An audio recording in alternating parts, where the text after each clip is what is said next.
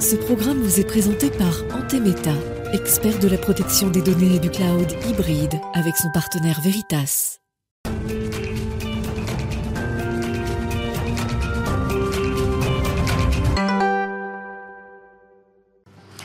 Bonjour et bienvenue à tous dans Smart Tech. Dans cette édition du vendredi, on va parler du son, de la voix, qui sont euh, devenus des interfaces reines pour nos dialogues avec les machines et donc un enjeu important pour de nombreux marchés.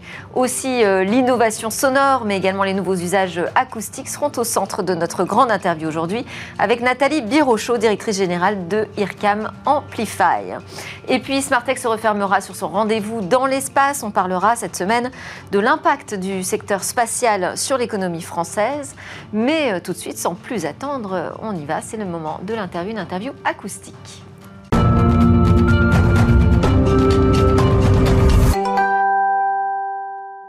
Je vous propose de démarrer cette grande interview avec Nathalie Birochot par l'écoute d'un son, le son d'un parfum.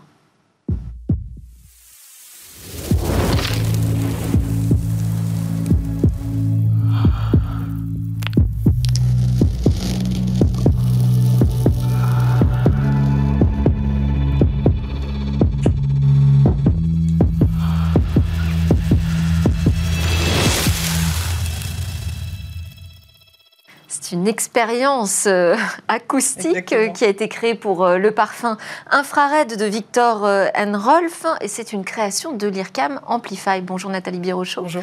Vous êtes à la tête d'IRCAM Amplify. IRCAM Amplify, on peut la décrire finalement cette activité comme une fille de l'IRCAM, l'Institut de recherche en son, en acoustique, référence mondiale en matière de sciences dans ce domaine et, la, la filiale Amplify finalement est là pour commercialiser, pour rendre disponible au marché qui est en attente d'innovation sur le secteur du son, euh, toute cette recherche qui est issue des labos de l'IRCAM. Donc euh, vos clients, si on devait résumer, c'est qui? Parce que là, on a l'exemple d'un parfumeur. Alors là, le client, en l'occurrence, c'était Victor Rolf, la, marque, qui est dans le groupe L'Oréal. Euh, on va avoir effectivement des clients qui sont des marques dans la cosmétique ou dans le luxe en général. Et euh, on a aussi euh, des activités dans l'industrie musicale, euh, notamment dans l'industrie automobile, dans la robotique. c'est nos secteurs principaux où le son prend une importance de plus, prend une place de plus en plus importante dans les, dans Alors, que, nous, que, nous, vivons. Si, si je le rattache au, au, secteur de la tech, moi j'ai remarqué par exemple cette enceinte qui a été créée pour le groupe LVMH ça vraiment, ça montre à quel point les interfaces vocales aujourd'hui sont importantes hein, euh, dans notre relation avec les objets qui sont euh, désormais connectés, à qui on doit s'adresser. Qu'est-ce que ça apporte de travailler sur le son d'une enceinte pour, euh, pour une enceinte Louis Vuitton, par exemple? Voilà, ça, c'est la dernière enceinte Louis Vuitton sur laquelle on a travaillé. On a travaillé sur le son fonctionnel de cette enceinte. Donc, c'est le, tout le pan des interfaces homme-machine sonores. Et on va au-delà, en fait, des, des sons euh, on peut dire un peu basique, hein, euh, avec euh, on, off, etc. Donc c'est ça qu'on crée, mais on, le fait dans un état d'esprit d'expérience, de création, d'un lien de connexion très fort avec la marque qui passe par les émotions. Donc quand on se, quand on se frotte à une marque, quand on se frotte à un objet en tant qu'être humain, il y a beaucoup de choses qui se passent et qu'on ne, qu'on ne conscientise pas forcément, et, c'est du domaine de la sensation, de l'émotion, et ça nous permet de, nous attacher à une marque, d'être fidèle ou, à, ou à autre chose, hein, pas forcément à un produit. Mais c'est vraiment important et nous, on travaille sur l'expérience sonore dans son ensemble. Et en l'occurrence, pour cette, euh, pour cette enceinte, c'était les sons fonctionnels de l'enceinte. Alors là, on va aussi s'intéresser au clonage euh, vocal, puisque là, vous avez mené un, énorme projet pour une toute nouvelle émission qui s'appelle euh, Hôtel du Temps. donc c'est un nouveau concept d'émission qui est lancé par Thierry Hardisson, toujours aussi créatif. émission qui est coproduite par Hardimage et Troisième œil Productions, et dont le sujet est de faire parler des stars disparues. Notamment, on a vu une première édition avec Dalida. Euh, tout repose sur en fait des entretiens d'archives. Donc vous avez déjà la voix Dalida, vous possédez la voix, vous possédez les phrases qu'elle a prononcées, mais pour autant vous avez dû tout retravailler, tout numériser pour l'articuler différemment, car Thierry Ardisson mène une interview comme si c'était aujourd'hui en lui posant ces questions à lui. Oui, c'est un concept assez fascinant et, c'est vraiment euh, génial que ce soit la, télé, euh, télévision publique française qui ait pu mener ça et, le mener à terme. Euh, Comment est-ce que vous avez travaillé sur ce projet? Alors, ils sont, euh, enfin Thierry Ardisson d'ailleurs, et, s'est rapproché de l'IRCAM parce qu'il cherchait euh, la meilleure voie possible. Il, il s'est dit, il voyait bien qu'en utilisant des imitateurs, ça serait limité. Euh, déjà, il faut trouver l'imitateur parfait qui a la même voix. ça ne sera pas toujours le cas selon les sujets choisis. Et en plus, le résultat ne sera jamais parfait parce qu'il y aura toujours un léger décalage entre l'image et le, le, mouvement des lèvres et le son. Et ça, le cerveau le perçoit. Et du coup, ça, on se détache un peu de, mmh. l'expérience et du coup de l'émotion. Pour aller au bout de la crédibilité et de, euh, du transfert d'émotions et de sensations sur ce programme-là, euh, il, est venu demander à l'IRCAM, au laboratoire donc de, R&D qui est dans l'IRCAM, une unité mixte de recherche, euh, dans lesquelles les, autres tutelles sont le CNRS, Sorbonne Université et le ministère de la Culture. C'est important de le dire aussi. Hein, c'est vraiment plusieurs tutelles scientifiques qui dirigent ce laboratoire, avec des, années de recherche hein, sur, ce sujet du clonage vocal, euh, de la reconstitution de voix euh, disparues euh, ou, de la, de, la, voix d'un personnage qui n'est pas en présence ou qui n'a jamais dit cette, cette phrase-là. eh bien, Thierry Ardisson est, venu, est venu voir l'IRCAM et avec l'IRCAM Amplify, on a fait atterrir ces années de recherche dans ce cas d'usage qui était une interview avec Dalida. La prouesse technologique, elle est, elle est multiple.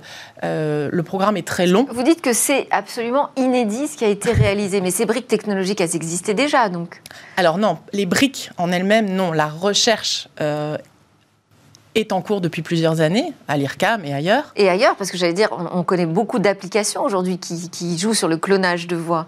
Alors, des applications qui sont vraiment euh, grand public, euh, sur des niveaux de qualité de restitution aussi élevés et sur des durées aussi grandes, avec un niveau de rendu de l'émotion aussi puissant, c'est-à-dire que Dalida, si vous avez regardé le programme, elle pleure, elle rit, euh, on entend vraiment toutes les subtilités dans, sa voix, ce qui est très compliqué avec les voix fabriquées aujourd'hui. Hein. On n'a pas atteint. Oui, c'est vrai, ce qu'on entend pour l'instant, ce sont des, de, courts extraits. Absolument de courts extraits qui sur lesquels on ne sait pas euh, euh, quel a été euh, le travail réalisé par-dessus. L'enjeu, le rêve, c'est presque d'arriver à quelque chose de, full automatique. Alors, est-ce que, est -ce que ce sera totalement automatique? C'est bien aussi qu'il y ait la, la, puissance de l'humain et la créativité de l'humain qui interviennent en début de chaîne ou à la fin de la chaîne. mais voilà, on est, on est sur un niveau voilà, d'inédit parce que euh, pour la durée, euh, l'émotion euh, transmise dans le, résultat final, et puis il y avait une complexité technique particulière de commencer par Dalida, parce qu'elle roulait R, enfin voilà, il y a beaucoup de subtilité dans la manière dont elle parle, donc c'est une intelligence artificielle qui a, qui a permis de, de générer cette... Et donc pour rentrer plus précisément dans, dans, la technique qui est utilisée, donc vous partez d'une voix d'une actrice, c'est ça, sur laquelle vous apportez une modification pour qu'elle ressemble à celle de Dalida? C'est une actrice qui joue euh, le jeu. Euh, c'est la, la, même chose que pour le visuel. Donc, la manière la plus simple de comprendre, euh, c'est une actrice qui a joué Dalida en face de Thierry Ardisson, qui, qui, fait son interview avec cette actrice. Et ensuite, que ce soit pour le visuel avec MacGuff qui utilise une technologie. Ça, c'est une autre société spécialisée dans la 3D. Exactement, une société française également. ou pour la voix, donc avec IRCAM Amplify. on, le moteur d'intelligence artificielle qui a été développé par l'IRCAM donc, permet de, prendre cette voie de départ comme, pardon, comme le relief de, la voix euh, euh, qui permet d'avoir toutes ces subtilités. Et par-dessus, en fait, on met euh, le, toute la subtilité, la texture de, la voix cible. Et ça, c'est appris grâce à, des phrases, à des interviews passées que Dalida a réellement faites, qui, qui sont... Et ce traitement se fait en direct en même temps que l'actrice parle Non, c'est pas en direct. Non, non, non, non. C'est un traitement euh, où il faut qu'on récupère les, interviews passées, euh, tous les audios passés. Il faut qu'on récupère la, piste de l'interview de l'actrice euh, présente. Et puis ça travaille quelques heures pour pouvoir sortir le résultat. D'accord. Et c'est là où ensuite il faut marier donc ce son avec l'image. Ah ben c'est marié de fait, puisque... Ah, vous prenez l'ensemble, en fait euh, En fait, l'audio est euh, instantanément calé, puisque c'était sa voix au départ. Donc on prend l'image et l'audio, il suffit de recaler, mais c'est... C'est juste un traitement qui est appliqué Oui, là pour le coup, c'est immédiat. Donc, c'est pas, pas du temps réel en direct, mais c'est du temps réel sur le traitement. Oui, c'est vrai. Voilà, c'est ça que je voulais dire. Tout à fait. D'accord. si on en arrive là à proposer ce type de technologie de clonage vocal pour une émission de télé, ça veut dire qu'on est quand même dans une technologie là qui est déjà à un niveau de maturité assez impressionnant. Ça a progressé très rapidement sur cette dernière année euh, parce, que, parce que les marchés poussent dans cette direction-là. Euh, les marchés, les usages, hein, donc euh, c'est très lié. on a aujourd'hui une, augmentation exponentielle de l'usage des interfaces vocales. plus de 30 millions pardon, plus de 30% de la navigation web qui se fait par la voix aujourd'hui dans le monde. C'est énorme, on s'en rend pas forcément compte. plus de 8 milliards d'assistants vocaux qui sont déjà déployés. Donc c'est euh, assistants vocaux ou euh, fonctionnalités type euh, Siri sur le, sur le smartphone, sur l'Apple. Donc c'est, c'est, des choses qui sont là, l'usage est là, et donc la technologie forcément est, est happée et tractée par, par ses, besoins. Mais ça peut aussi générer quelques inquiétudes, parce qu'on pense évidemment au deepfake, à savoir cette incapacité qu'on aura demain à discerner euh, le vrai du virtuel ou du travaillé par, euh, par la machine. Alors je vous propose qu'on écoute Thierry Hardisson à ce sujet justement. Je suis le premier, ça je le revendique, à faire une utilisation positive et culturelle du deepfake. Bonjour Monsieur le Président. Bonjour. Bonjour Princesse. Non. Donc il le dit lui-même, hein, c'est une technologie du deepfake. Alors il dit là, j'en fais une utilisation positive et culturelle. Mais ça pose quand même la question, là vous avez entre les mains finalement une arme euh, massive de deepfake. Oui, on peut, on peut dire ça comme ça. Euh, donc c'est vrai que la manière dont on s'en servira est cruciale. Il euh, y, a plein de niveaux hein, de réponse. C'est euh, comment, on la, comment on la développera? Est-ce qu'on la développera avec euh, les bonnes questions de départ? Qu'est-ce qu'on donnera à apprendre à ce moteur hein? C'est déjà une question pour pas qu'il y ait de billets. Mmh. C'est des grands débats dans la société aujourd'hui pour que ces voix fabriquées soient représentatives de l'ensemble de la société. Il y a cette première question. Il y a la question de comment on utilisera notamment ces, technologies de, clonage vocal. Euh, nous, on est, euh, on est une filiale de l'IRCAM, on est une société privée, mais euh, c'est notre maison mère, donc on, a, hum, on a vraiment une posture de, tiers de confiance sur cette question-là, et on fait très attention à comment la technologie sera utilisée. Quand on contractualise avec quelqu'un, on, va loin dans la, compréhension de comment cette technologie sera utilisée. pour l'instant, on ne quelles sont les frontières alors qu'il ne faut pas franchir C'est sur la transparence, par exemple? Alors, sur la transparence. La nécessité d'afficher qu'il s'agit d'un clonage vocal, par ah bah, exemple? Absolument, absolument. À ce stade, euh, c'est essentiel, enfin, selon, selon nous, euh, d'afficher qu'il s'agit d'une voix fabriquée. Euh, tout comme sur les photos, afficher que c'est une photo qui a été retouchée, ça ne fait pas de mal. Donc c'est important. Après, l'humain, l'oreille humaine va s'éduquer. Donc on, on, détectera de plus en plus euh, les voix qui sont, euh, qui sont vraies ou fausses. Et puis nous, technologiquement... Est-ce qu'on va s'éduquer ou est-ce que finalement, au contraire, on va s'habituer à ces voix euh, numérisées? C'est là, ça va ensemble en fait. Hein. Mm. Ça va ensemble. Le cerveau est, extrêmement puissant, l'oreille humaine est extrêmement puissante. Donc les jeunes générations sont en train d'apprendre bien plus que nous. Et vous pensez que donc elles feront davantage la différence entre les deux? Mais sur cette question de la frontière, qu'est-ce qu'on accepte, qu'est-ce qu'on n'accepte pas si demain vous vous êtes une entreprise commercial, vous l'avez dit, hein, vous êtes là pour commercialiser les technologies. Qu'est-ce que vous êtes prêt à accepter ou non euh, Quelles sont les frontières éthiques finalement Qui les écrit Qui les décide? Alors, quand euh, c'est, euh, je vais vous donner différents exemples. On, a travaillé donc avec cette société Troisième œil Production avec Thierry Ardisson pour, pour, produire ce programme. Ça avait des visées de transmission aussi, de pédagogie. quand c'est dans cette ligne-là de transmission culturelle, de pédagogie, on trouve que c'est très bien. il peut y avoir des projets dans l'éducation à, ce titre. Euh, on a aussi des, projets concernant la voix avec euh, la MGEN. Donc, c'est quand c'est dans le cadre de la santé, c'est un autre usage qui, peut être énorme. Analyser la voix, euh, pourquoi pas refabriquer des voix de, personnes qui ont perdu leur voix aussi. Hein. Il faut aller explorer ces terrains-là aussi. Ça peut vraiment être un pan très positif de la technologie. Avec la MGEN, on a une application qui permet d'analyser la voix des enseignants pour leur donner des alertes quand ils sont euh, fatigués et qu'il euh, faudrait qu'ils consultent euh, un orthophoniste parce qu'on sent dans leur voix qu'il y a des signes de faiblesse ou de fatigue ou de stress particulier. Évidemment, c'est une population qui est très exposée à ça. donc il y a, y, a beaucoup de, y a beaucoup de réponses positives à la technologie. C'est un peu comme avec toutes les technologies. De toute façon, elles vont exister. C'est en train d'arriver, ça existe déjà. Il faut les expérimenter. Donc il faut les exploiter, les maîtriser, les, exploiter, les maîtriser, avoir une posture très ferme de, de voilà, concernant la, la, vente et le déploiement de ces technologies. Et nous, on est, on est garant de ça, on est presque obligé, vu d'où on vient.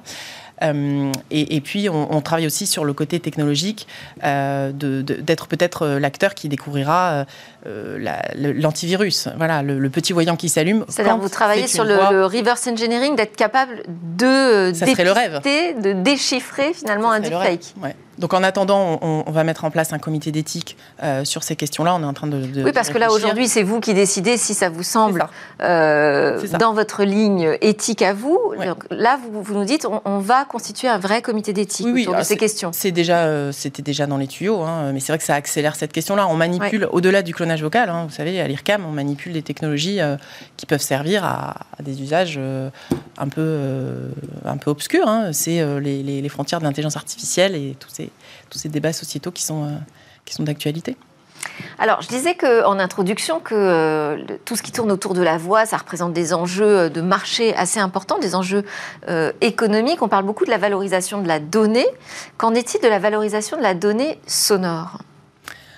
C'est une bonne question. Alors chez, chez IRCAM Amplify, on traite effectivement le son et l'expérience sonore, comme je le disais, dans son ensemble, de, de manière euh, très holistique. Euh, pourquoi? Parce que l'IRCAM maîtrise toute la chaîne de valeur du son. C'est capital d'avoir ça en tête pour, pour, pouvoir répondre à cette question. Euh, un son, il est créé, il est transformé, il est transporté, il est diffusé, il arrive dans un, dans un système qui permet de le, de le restituer, et puis ensuite il arrive dans l'oreille humaine et dans le cerveau humain, et là aussi il se passe quelque chose, et on va jusque-là, jusqu'à quelle émotion est, est, est générée par ce son une fois qu'on a dit ça, pour, pour aller au bout de un humain a une expérience sonore, euh, l'une des briques essentielles, c'est quel est le bon contenu à diffuser à cet humain par rapport à l'usage, par rapport à ce qu'il est en train de vivre.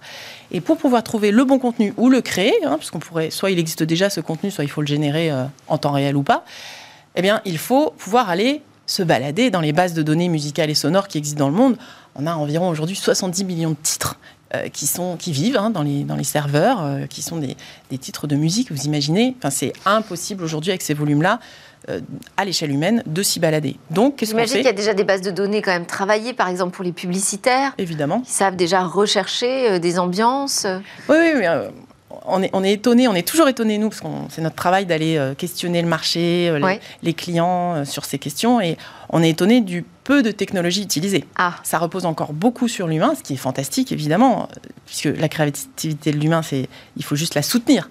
Un être humain, un cerveau humain ne peut pas aller euh, connaître une base de plusieurs millions de titres et manipuler ça dans des temps qui sont ceux notamment de l'industrie publicitaire, où il faut répondre en quelques jours, en quelques heures à un brief euh, et aller très vite. Et donc c'est, euh, ils ont beaucoup de pression, euh, eux, mais d'autres aussi. Euh, c'est, chez les majors, les catalogues, les labels, les librairies musicales, même au niveau des plateformes, il y a des enjeux énormes de traitement de la data. on, est, on commence à être à l'ère du big data dans la, dans la musique, c'est encore, c'est encore très tôt. c'est encore artisanal ça, commence. Tout ce qui est indexation, on va dire mettre des tags sur les morceaux, ça, ça, existe depuis euh, quelques années maintenant, mais aller bien au-delà de ça sur quel tag, quelle quantité de tags, quelle qualité de tag. Aller sur des tags qui vont plus loin que euh, le genre, euh, le mood et les instruments. Bon, ça, c'est la partie qui existe, c'est mature. avoir des tags qui permettent un jour de dire je m'assois dans ma voiture et parler à sa voiture en disant j'ai eu une grosse journée, j'ai très mal à la tête, j'ai envie de fourrer là, détends-moi et savoir qu'on va faire voyager cet humain d'une émotion A à une émotion B qui, qui, qui, voilà, qui est presque un voyage prédéterminé. Euh, c'est ça le Graal, c'est d'aller vers des expériences. Et ça, vous travaillez avec qui Alors, euh, ça pourrait intéresser des entreprises comme, euh, je sais pas, Spotify, par exemple, j'imagine? Alors, Spotify, c'est un, un, un, bon exemple. Spotify, ils sont. Faire de la recommandation vraiment beaucoup plus fine. Oui. Alors, Spotify, ils ont racheté une société il y a quelques années qui s'appelle Niland, qui était une société qui avait été créée par deux anciens chercheurs de l'IRCAM. Donc c'est euh, voilà, c'est un petit monde, la boucle est bouclée, et c'est vrai que euh, une fois qu'on a tagué les datas, on peut effectivement les mixer, les recoller, faire des playlists intelligentes et aller vers euh, ce, qui, qui, répond à la demande de, de l'être humain qui est en train d'avoir une activité, effectivement vous ne citerez pas donc de clients spécifiques sur ce travail d'indexation de, base de données Ah, on euh, travaille avec, euh, musicales, audio des, des, grosses majors comme, euh, comme UMG. On travaille avec le distributeur leader mondial Believe, qui est une société française. On, travaille avec d'autres effectivement qu'on ne peut pas citer actuellement, mais c'est déjà pas mal. Alors, je voulais terminer quand même sur votre parcours. Vous êtes euh, ingénieur de formation, vous êtes aussi passé par euh, le conseil, vous avez conduit quand même quelques grands projets euh, culturels et médias, notamment au sein de la maison de la radio. Le son fait partie de votre histoire, mais vous avez un profil créatif. Hein. Je sais que vous peignez, par exemple, vous dessinez, mais aussi dans, vos projets. Quand on vous a appelé pour monter IRCAM Amplify, vous partiez pratiquement du d'une page blanche. Quelle a été la principale difficulté? Alors la page était... Euh, la page était remplie de l'histoire de l'IRCAM et de la vision euh, de, Franck Madeleiner, le, directeur de l'IRCAM, qui avait cette, vision et cette euh, certitude que créer cet axe-là pour aller porter les technologies au-delà du laboratoire et au-delà de la création musicale était un axe très intéressant pour, pour l'IRCAM. Euh, et il y avait un embryon de valorisation industrielle à l'IRCAM. Donc on a pu partir de ça. Après, effectivement, la route est longue. La route de la valorisation industrielle, la route de euh, partir d'un labo et aller vers les marchés, vers des industries comme l'automobile, euh, comme un changement culturel. Alors, changement, finalement, c'est une structure autonome et indépendante. Donc, on, à IRCAM Amplify, on a créé une équipe, on est 20 aujourd'hui, on a levé 3 millions d'euros. Et ce sont des gens qui viennent du monde extérieur, euh, qui, ont manipulé du produit, qui viennent de la tech, euh, qui sont des, des, profils euh, aptes, on va dire, voilà, qui, qui, sont déjà dans passionnés. Voilà. L'IRCAM a effectivement dû se, se, frotter aux usages qui venaient de l'extérieur et à notre envie d'aller mettre les technologies sur le marché mais honnêtement, euh, c'est vraiment une synergie euh, géniale qui a été mise en place. Merci beaucoup, Nathalie Birochot, directrice générale d'IRCAM Amplify. va découvrir ces innovations sonores. À suivre euh, dans Smart Tech, le rendez-vous dans l'espace. Moi, je vous retrouve dès lundi. En attendant, je souhaite à tous un excellent week-end.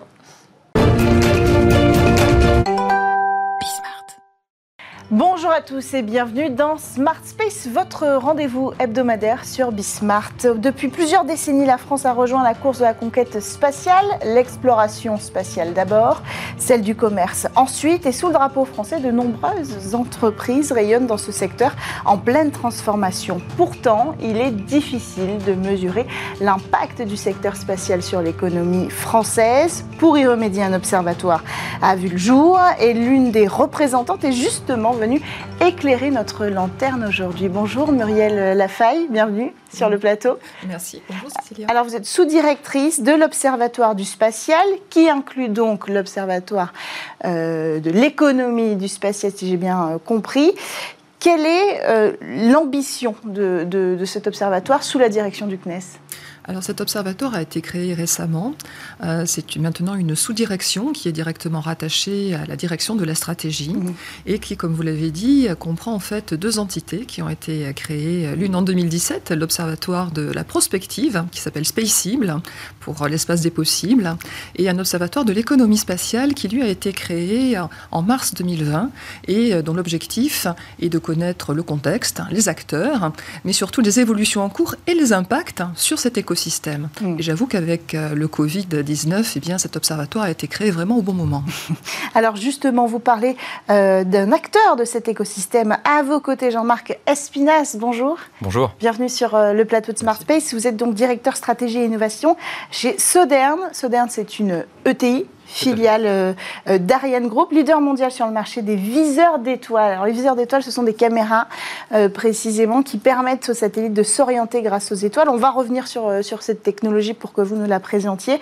mais autrement dit, vous êtes équipementier de satellites. Exactement. Nous fournissons des équipements en particulier optroniques pour les satellites hmm. et nous sommes leaders sur ce segment des, des viseurs d'étoiles. Alors Muriel, est-ce qu'on est capable aujourd'hui de mesurer l'impact du secteur spatial sur l'économie française?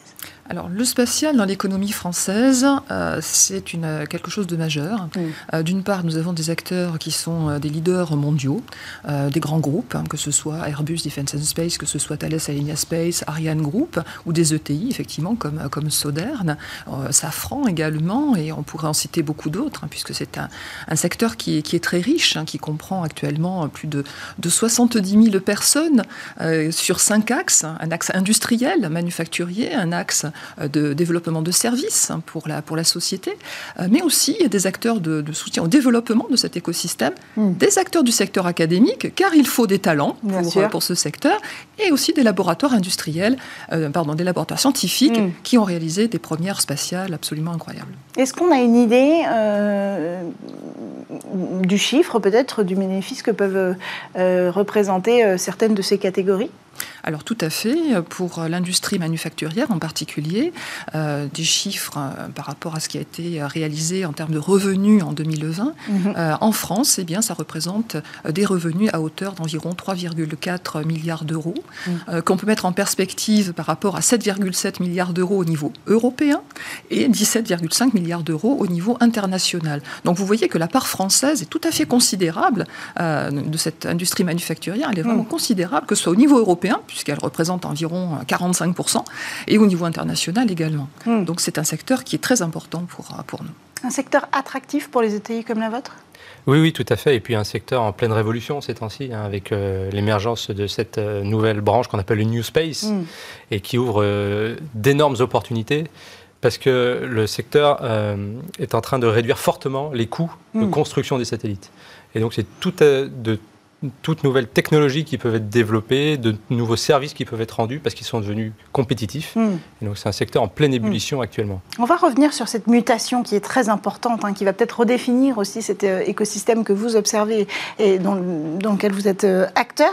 Euh, d'abord, qu'on soit bien clair, on parle beaucoup de start-up, on en parle beaucoup notamment sur, sur ce plateau. C'est vrai parce que beaucoup ont émergé, notamment cette année aux yeux du grand public, mais il y a ces ETI, il y a ces grands acteurs aussi, mais la majorité, est-ce qu'on a une, part, euh, une part de répartition euh, de ces secteurs-là La majorité, en fait, ce sont les ETI qui travaillent sur le secteur spatial. Alors, en majorité, effectivement, ce sont des PME et des ETI. Hmm. on peut dire que, voilà, à peu près 70%, euh, c'est, ce sont des ETI et hmm. des PME, ce qui est tout à fait considérable. Les start-up, comme vous venez de dire, ben, elles sont des pousses émergentes. Hmm. donc, effectivement, on a un certain nombre d'acteurs. Hein. je veux dire, depuis 2013, il y a eu création de, plus de 200 sociétés nouvelles. pas seulement dans le domaine des services d'ailleurs, mais également dans le domaine manufacturier. Euh, et nous avons effectivement les grands groupes dont, euh, dont je vous ai déjà parlé. Mm. Euh, donc c'est un, un, secteur qui est, qui est déjà très, très solide, qui, est, qui est très dynamique, très diversifié. nous avons déjà beaucoup d'acteurs. Mais pourquoi on parle si peu de ces acteurs, les PME, les ETI, qui sont pourtant centrales dans ce secteur-là? Est-ce que vous avez une opinion là-dessus, Jean-Marc Espinas je ne sais pas, c'est vous les médias, mais je pense qu'on est un, acteur essentiel de, la chaîne de valeur, en tout cas. Et euh, on est capable, tout comme les grands groupes d'ailleurs, de se placer au niveau meilleur mondial. C'est le mm. cas pour Sodern, par exemple. Et il y a de, tas d'autres euh, entreprises françaises qui sont euh, à ce meilleur niveau également. Mm, mm. En France, on a une terre d'excellence aussi, ce qui me fait vous poser la question, pourquoi il était si difficile jusqu'alors d'avoir des chiffres sur l'impact du secteur spatial? Eh bien parce que c'est assez compliqué euh, de voir euh, effectivement quel est l'impact direct. Euh, il y a assez peu finalement de ce qu'on appelle les pure players, c'est-à-dire les gens qui ne font que du spatial. Mm. beaucoup de ces sociétés en fait ont eu la bonne idée de se diversifier et travaillent également pour le secteur de l'aéronautique, pour le secteur ferroviaire ou pour, pour des secteurs de, transport ou maritime. Et, donc il est, il est, un petit peu difficile d'arriver à vraiment détourer la mm. part du spatial mm. dans, dans ces affaires-là. C'est vrai quand il y a des chiffres, ils sont toujours liés à l'aéronautique. Alors, c'est vrai que jusqu'à présent, d'ailleurs, si on regarde les dernières enquêtes de, l'INSEE, c'était des enquêtes sur la filière aéronautique et spatiale. Mm.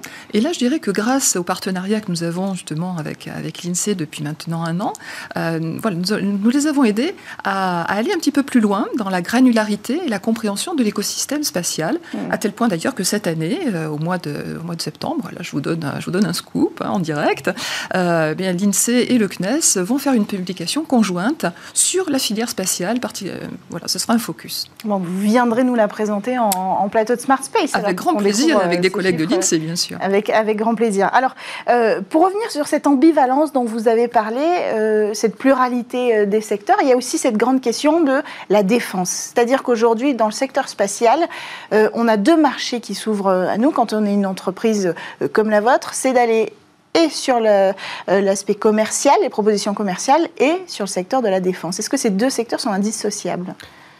Euh, indissociables, je ne sais pas, ils sont complémentaires. Euh, je rajouterais, j'élargirais peut-être celui de la défense à l'aspect institutionnel en général, mmh. puisqu'il y a de nombreux marchés Avec la traditionnels publique. euh, aussi. voilà, qui pour euh, faire par exemple les satellites euh, de navigation ou les Mhm. satellites, euh, euh, par exemple de D'observation de la euh, Terre. d'observation de la Terre, Galileo, voilà, Copernicus, on a des grands projets Voilà, européens. de monitoring du climat, par exemple, Ouais. une- un enjeu fondamental pour les années à venir.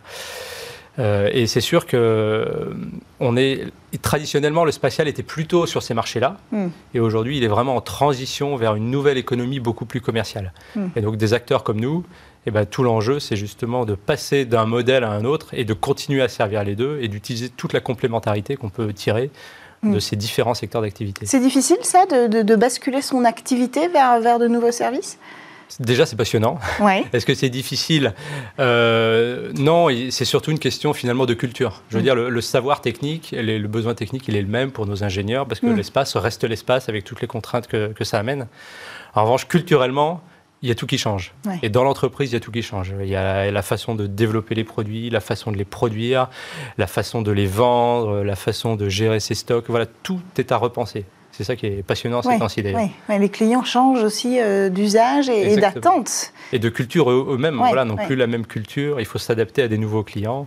Quand traditionnellement on avait quelques acteurs sur chaque continent, aujourd'hui on a un foisonnement de nouveaux acteurs Hmm. qui nous connaissent pas forcément, qu'il faut aller démarcher, auxquels il faut, desquels il faut se faire connaître, Ouais. etc. Donc Alors c'est là qu'on en arrive à ces nouveaux usages dont on a parlé, donc euh, avec euh, l'arrivée euh, du New Space qui nous apporte des constellations nanosatellites, donc miniaturisation, qui nous apporte une réduction des coûts aussi.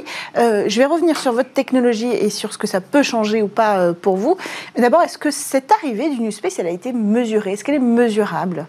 Alors, elle est, elle est mesurable, effectivement, en termes de, de nouveaux acteurs, de nombre de, de nouveaux acteurs. Euh, donc là, nous avons d'ailleurs un travail de cartographie qui est, qui est en cours au niveau, euh, au niveau national. Comme je vous le disais, déjà, c'est plus de 200 euh, nouveaux acteurs. hein. Euh, alors, certains, effectivement, ont eu des, quelques difficultés, mais sur, sur ces plus de 200, eh bien, on voit effectivement que certains sont en train de vraiment se développer. Ils sont en Mm. train d'ailleurs de doubler leurs effectifs Mm. d'une année, d'une année sur l'autre. Euh, donc, on est dans quelque, sur quelque chose de très dynamique. Ça, c'est au niveau national. Au niveau européen, on constate également aussi le, le même phénomène. Euh, comme vous avez parlé de réduction des coûts, effectivement. Euh, donc euh, aujourd'hui, vous avez d'ailleurs, c'est pas un mystère, création de une à deux agences spatiales par an. Ce qui fait que les pays ont bien compris que euh, le spatial devenait accessible et ont envie euh, de profiter de cette, de cette manne. Parce que le spatial, ce sont des, euh, des emplois à haute, à haute valeur, euh, c'est haute qualification, ça veut dire aussi des compétences académiques. Donc ça veut dire effectivement derrière tout un, tout un tissu, comme le disait Jean-Marc, une nouvelle économie. Ouais. C'est un nouvel espace économique qui est en train de se, de se déployer devant nous. Et, euh, c'est quelque chose de, de vraiment très dynamique. Euh, D'ailleurs, à tel point qu'aujourd'hui, euh, nous aussi, en tant qu'agence, nous faisons évoluer nos pratiques.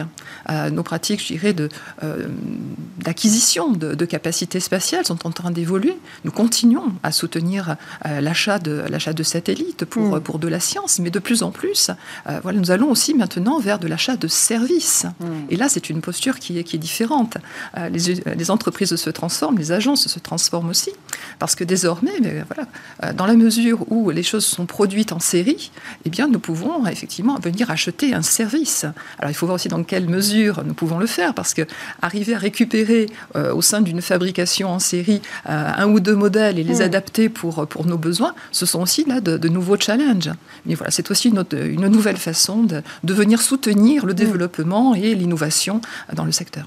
Alors ça aurait pu bousculer vos usages, euh, mais vous parliez aussi de cette ad- adaptation euh, à, ces- à ce nouveau modèle euh, économique. Mais finalement, vous étiez prêt technologiquement pour l'arrivée de ces nouvelles constellations?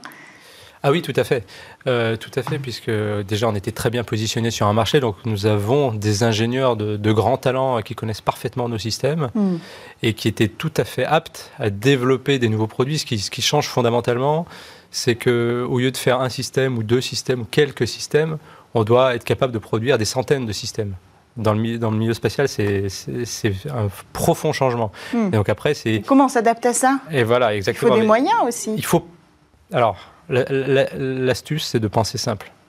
C'est- très compliqué de penser simple, mais on y arrive. Ouais. Et c'est ça qui permet après de produire en série Mm. euh, des choses très simples et à très bas coût. Mm. Et là, pour ça, quand vous avez des acteurs, des ingénieurs chez vous qui connaissent parfaitement euh, les systèmes, les spécifications qui coûtent cher, les, Mm. les essais qui sont peut-être inutiles, les voilà, qui connaissent parfaitement la technique, et ben vous êtes tout à fait prêt à aller dans cette nouvelle économie. Vous avez mis le doigt dessus. En France, on a des talents ingénieurs euh, euh, dans le secteur spatial qu'on nous envie, qu'on vient chercher. Les entreprises viennent s'installer aussi à Toulouse pour être proches de ce vivier-là. On en a parlé récemment euh, dans Smart Space. Est-ce que vous avez parlé de tout à l'heure de 70 000 personnes qui étaient employées dans le secteur spatial en France aujourd'hui est-ce que à l'avenir, on va grossir les chiffres? Est-ce que on est prêt pour former la nouvelle génération face à ces nouveaux usages également euh, qui sont en train d'arriver? Qu'en en somme, est-ce qu'on sera toujours attractif pour ces nouveaux talents? Alors attractif, en tout cas, voilà, on fait tout pour, on fait tout pour l'être et pour préparer l'avenir. Il y a d'ailleurs en ce moment un appel à manifestation d'intérêt dans le cadre de France 2030 qui adresse spécifiquement euh, les nouvelles compétences et donc euh, avec une phase de diagnostic et une phase de, de proposition de, euh, de nouvelles formations, de nouveaux cursus, hein, que ce soit des cursus universitaires pour former des jeunes, mais aussi des cursus pour accompagner la transformation Oui. de gens qui sont déjà euh, dans, dans une, dans une carrière, qui auraient envie de rejoindre le secteur spatial, ou aussi de gens qui sont déjà dans le secteur spatial et qui souhaiteraient évoluer aussi dans ce, dans ce secteur. Euh, parce que maintenant, nous sommes sur des, des carrières qui sont, qui sont longues. Euh, et donc, il faut aussi envisager ces, ces transformations. Donc, oui, des, nouveaux, des nouveaux profils, des gens effectivement qui sont aussi plus sachants sur, sur l'économie de, de ce secteur, Mm. des profils ingénieurs qui ont des doubles cultures, voire peut-être même des triples cultures, puisque électronique, intelligence artificielle, euh, digitalisation font aujourd'hui partie des choses essentielles qu'il faut connaître et qui viennent alimenter euh, le secteur spatial. Donc nous avons besoin de ces nouveaux talents. Aujourd'hui, il faut les former dès aujourd'hui à ces nouvelles techniques pour que demain, on soit déjà euh, compétitif, en fait. hein. Quelle est votre position chez Sodern Je, je- je suis tout à fait d'accord avec ce que vient de dire Muriel. J'ajouterais qu'on recrute aussi dans le secteur spatial des gens qui ne viennent pas du secteur spatial, mais qui peuvent venir d'industries qui ont un niveau de maturité euh, plus avancé que le nôtre, par exemple l'automobile, qui ont l'habitude de produire en série, qui connaissent toutes les problématiques auxquelles on est parfois nouvellement confronté et qui nous apportent aussi un éclairage euh, complémentaire. Et quand on arrive à mettre tout ça en synergie, on peut faire des choses formidables. Euh, C'est important de, de- de rappeler, vous avez un, un positionnement assez clair là-dessus, que le New Space n'a pas pris de court euh, les entreprises françaises. Peut-être que certains euh, grands groupes, sur la question de la réutilisation, par exemple, ont été pris de court, euh, sur la baisse des coûts aussi au niveau des lanceurs, mais les technologies euh, étaient prêtes. Oui, tout à fait. Alors, si je peux vous donner peut-être l'exemple de Sodern, hein, nous nous sommes lancés à peu près en 2016 euh, dans le, dans le New Space. Il y avait déjà à l'époque, on sentait venir la chose, donc on Mm. commençait à avoir des premières réflexions. Et puis, quand euh, l'opportunité de OneWeb s'est présentée, on était prêt à partir. Alors il faut préciser OneWeb Constellation. euh, Exactement, première euh, voilà, grosse constellation de satellites euh, qui a été euh, notamment largement conçue en France Mm, mhm. et pour laquelle bah, Sodern fournit, euh, a fourni les, les viseurs d'étoiles. Hmm, C'est important de rappeler qu'on était là et qu'on n'est pas toujours battu sur ces sujets-là. Cependant, ce qui est intéressant aussi de voir, c'est, comme on l'a dit, on parle beaucoup de New Space, ce qui veut dire aussi que pour l'instant, le financement, vous avez mentionné France euh, 2030, euh, un tiers des financements doit être reversé euh, au New Space, aux jeunes acteurs. Est-ce qu'à un moment donné, on n'oublie pas un peu les PME, les ETI qui font tout ce travail aussi euh, derrière pour nourrir le secteur spatial? Non, on ne les oublie pas, hein, d'où d'ailleurs l'invitation faite, faite à Sodern hein, pour justement mettre bien en avant les ETI et les PME qui sont la, la force vive aussi de, de ce secteur. Et euh, dans les appels à projets, dans les appels à, à projets de services, euh, je veux dire, il y a aussi une part considérable qui est faite pour euh, l'ensemble Mm. des, euh, des acteurs, même si effectivement il nous est demandé de réserver une part Mm. euh, considérable pour justement faire émerger aussi de, de nouveaux acteurs. Il y a ce besoin d'aiguillonner et de, stimuler la- le, le démarrage de- de nouvelles entreprises. ça représente pas une concurrence déloyale pour vous, quoi. Non, non, pas du tout. On croit vraiment que tous ces acteurs, finalement, ont une forme de complémentarité, de partenariat et d'enrichissement de la valeur Ouais. ajoutée. Ouais. Donc non, c'est pas une concurrence, non, c'est plutôt une opportunité pour nous. Euh, est-ce que le New Space, est-ce que ces nouveaux usages, est-ce que vos technologies, euh, est-ce que tout ça peut nous permettre de se projeter et nous dire que la croissance va être favorable pour le secteur spatial dans les années à venir? Alors, je pense qu'effectivement la croissance est, favorable. Hein. On voit des chiffres qui, qui augmentent euh, tous les ans, d'une part. Il y a aussi des, projections qui ont été faites par un certain nombre d'analystes. Alors on est sur des chiffres effectivement qui indiquent que l'économie spatiale pourrait être la mm. prochaine économie à 1000 milliards de dollars à l'horizon 2040. Hein. donc c'est quand même assez, c'est quand même assez proche. Et euh, nous avons des raisons de penser que effectivement ça pourrait, ça pourrait bien être le cas, voire même dépasser ce, chiffre de, de 1000 milliards. Les prévisions les plus optimistes parlent même de 3, de 3 milliards. Euh, mais en tout cas, on voit effectivement euh, des constellations se développer pour des usages nouveaux de connectivité. Aujourd'hui, il est indispensable d'être, connecté où que l'on soit, et peut-être même demain d'ailleurs dans l'espace directement. Euh, donc enjeu de connectivité, enjeu aussi de, de connaissance de, de, ce qui se passe sur, sur notre planète. Hein. Mm. Je profite de l'occasion pour rappeler que le spatial apporte des informations pour 80% des indicateurs des, mm. des objectifs du développement durable. On en parle régulièrement sur voilà, je pense que c'est vraiment quelque chose à, savoir. Euh, le spatial aujourd'hui, c'est partout. Une journée sans l'espace, c'est devenu impossible. Euh, c'est la synchronisation des réseaux d'énergie, euh, c'est la surveillance effectivement des, récoltes, c'est la connaissance des, intrants dans les sols, la gestion au plus, au mieux d'ailleurs de, ces intrants. qui augure forcément une croissance. Qui augure effectivement de la demande. Inévitablement exponentielle. qui demande de l'information, qui va venir nourrir ces, ces flux d'informations et donc qui, en fait, c'est pour ça que j'avais du mal à répondre à votre question. Aujourd'hui, c'est vrai que euh, ce nouvel espace économique, finalement, se, dilue dans l'économie digitale. Oui, c'est vrai. Il faut le rappeler aussi. La, Space Tech fait partie aussi de cette économie technologique et on en reparlera euh, sur le plateau de Smart Space. Mais Smart Space.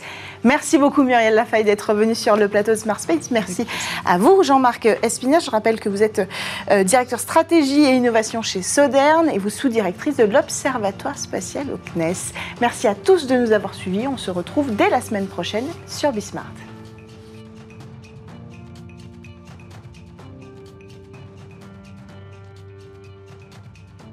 Ce programme vous a été présenté par Antemeta, expert de la protection des données et du cloud hybride avec son partenaire Veritas.